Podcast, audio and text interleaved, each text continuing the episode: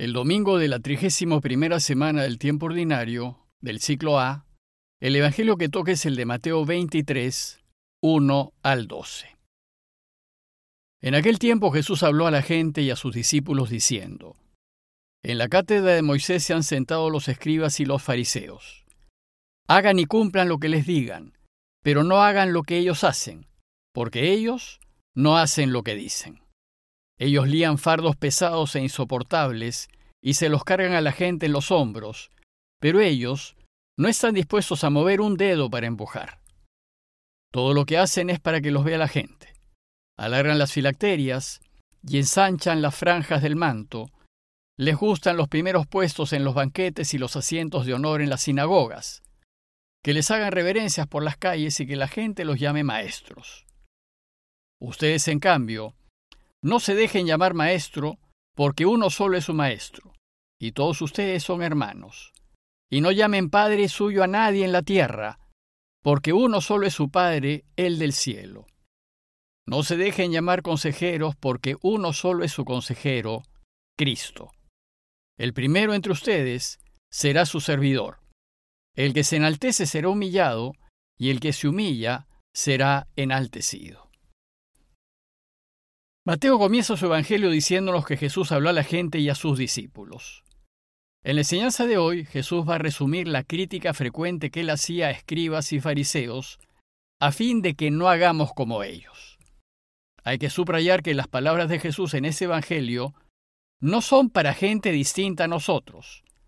A veces pensamos que estas críticas son solo dirigidas a los escribas y fariseos de su tiempo, pero no, son dirigidas a gente como uno, pues a menudo actuamos como esos escribas y fariseos. Lo que aquí Jesús hace es criticar la actitud de estos escribas y fariseos, que es una actitud que muchos de nosotros podemos tener y que impide que Dios pueda reinar. Por eso, tenemos que evitar desentendernos de estas palabras, ya que nosotros también podríamos proceder así. Más bien debemos dejarnos cuestionar por ellas porque son muy actuales y pertinentes. Veamos ahora el Evangelio. Los escribas y fariseos conocían y enseñaban la ley de Moisés. Y es así como empieza el texto de hoy. En la cátedra de Moisés se han sentado los escribas y los fariseos. Quienes se sientan en una cátedra son aquellos que enseñan, guían y orientan. Son los que dicen cómo se debe entender e interpretar y los que deberían dar ejemplo de vivirla. Pero también se sientan en una cátedra aquellos que juzgan. Estos dos grupos de personas, al sentarse en la cátedra de Moisés, enseñan la ley y juzgan según ella. Pero, si la ley es palabra de Dios, ¿por qué entonces Jesús los critica? Porque si bien el fin que buscan escribas y fariseos es bueno, estos mantenían una actitud de incoherencia y soberbia que impedía que la ley pueda producir frutos o pueda conseguir su fin, que es acercarnos a Dios. El problema pues era que la mayoría de ellos no vivía según lo que enseñaba. Jesús tenía amigos escribas y fariseos que eran verdaderos observantes de la ley, pero la mayoría de ellos no lo era. Ahora Jesús va a hacer tres duras críticas a estos últimos los acusará de ser inconsecuentes, ser falsos y de sentirse superiores a los demás. Y esto porque lo que enseñan de palabra no lo demuestran en su modo de vivir. Por eso no deberían estar sentados en la cátedra de Moisés. Veamos más en detalle estas tres críticas. Primero, Jesús les dice que son inconsecuentes. Hagan y cumplan lo que les diga, pero no hagan como ellos, porque ellos no hacen lo que dicen.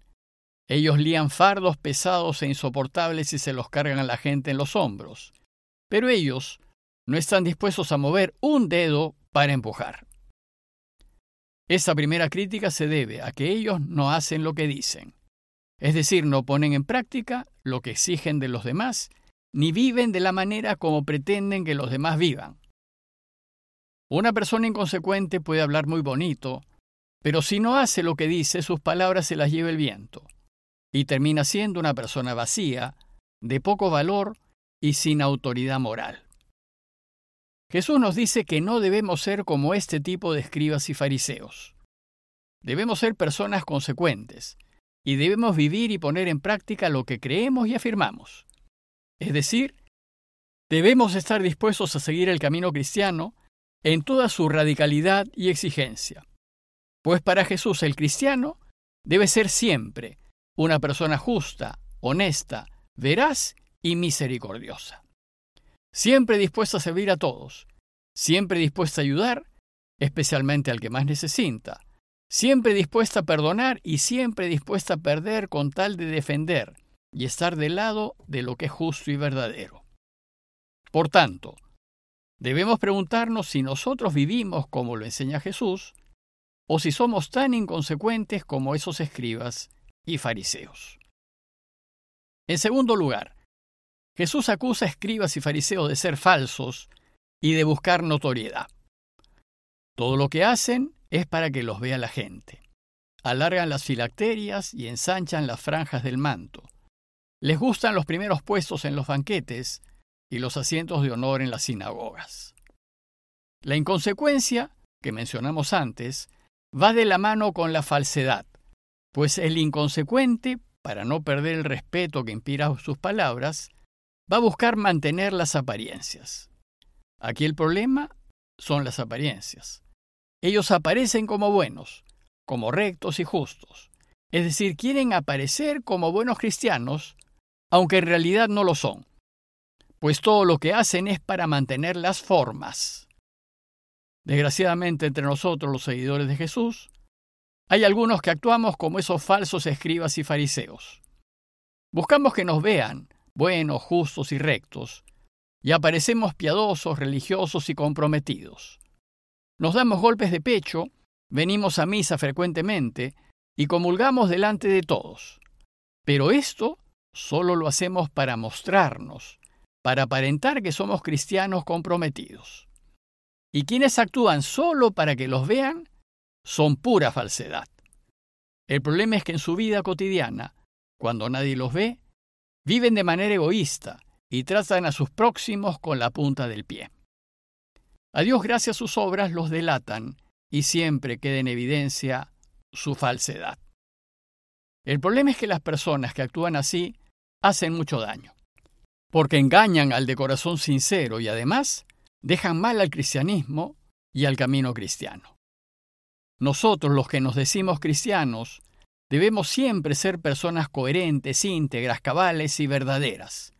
No debemos parecer buenos, sino serlo, incluso aunque a veces no lo parezcamos.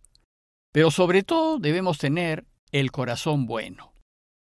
Por eso y para no equivocarnos, nunca debemos juzgar por las apariencias. Por último, Jesús acusará a estos escribas y fariseos de sentirse superiores a los demás pues lo que buscan es que la gente los llame maestros. Ustedes, en cambio, no se dejen llamar maestro, porque uno solo es su maestro y todos ustedes son hermanos. Esas personas buscan honores, ser alabados, reconocidos, respetados por los demás, y como se sienten merecedores de respeto, les gusta y exigen que les digan maestros, padres, consejeros, jefes superiores, ingenieros, doctores, etc. Sin embargo, nosotros los creyentes sabemos que todos somos iguales ante Dios y que ninguno es superior al otro. Aquí Jesús va con toda fuerza contra esta actitud de sentirnos superiores a los demás y nos dirá, ustedes no se dejen llamar maestro porque uno solo es su maestro y todos ustedes son hermanos y no llamen Padre de ustedes a nadie en la tierra, porque uno solo es su Padre, el del cielo. No se dejen llamar consejeros, porque uno solo es su consejero, Cristo. Una nota aclaratoria.